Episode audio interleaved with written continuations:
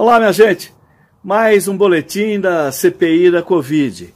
E desta vez vamos falar do habeas corpus de Pazuello. O ex-ministro da Saúde, Eduardo Pazuello, impetrou um habeas corpus no Supremo para garantir seu direito ao silêncio na CPI. Nem precisava, porque o direito ao silêncio, nesses casos, é um direito que está expresso na Constituição Federal. O que chama a atenção nesse habeas corpus solicitado pelo ex-ministro é outra coisa. É que o direito ao silêncio constitui um direito deferido a réus e indiciados, ou seja, autores ou possíveis autores de crimes.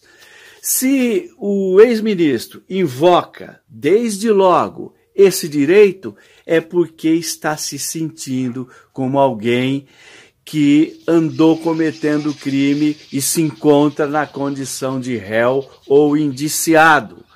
Portanto, alguém que praticou um delito e agora precisa se defender, inclusive com o silêncio constitucional.